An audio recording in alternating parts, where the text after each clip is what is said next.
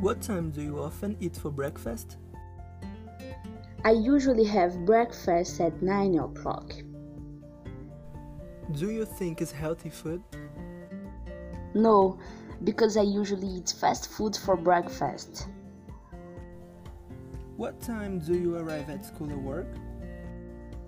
I arrive from school at 7 a.m. Are you ever late? No, I always try to be punctual. What time do you get home after school or work?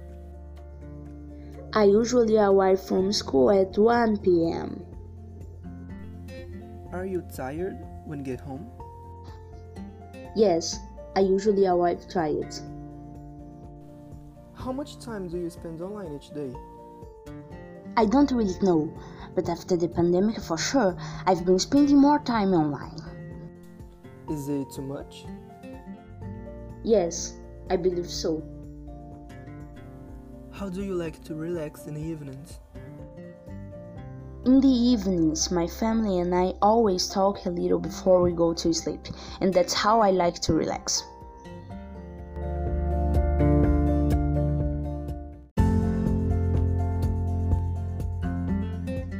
What time do you usually get up in the morning?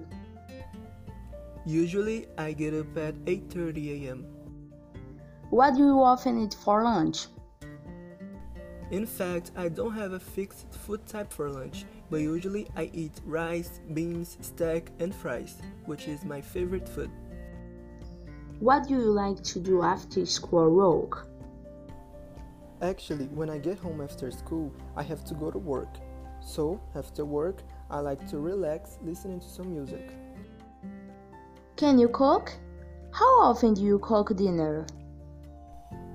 No, I can't, so I never cook dinner. What time do you go to bed at night?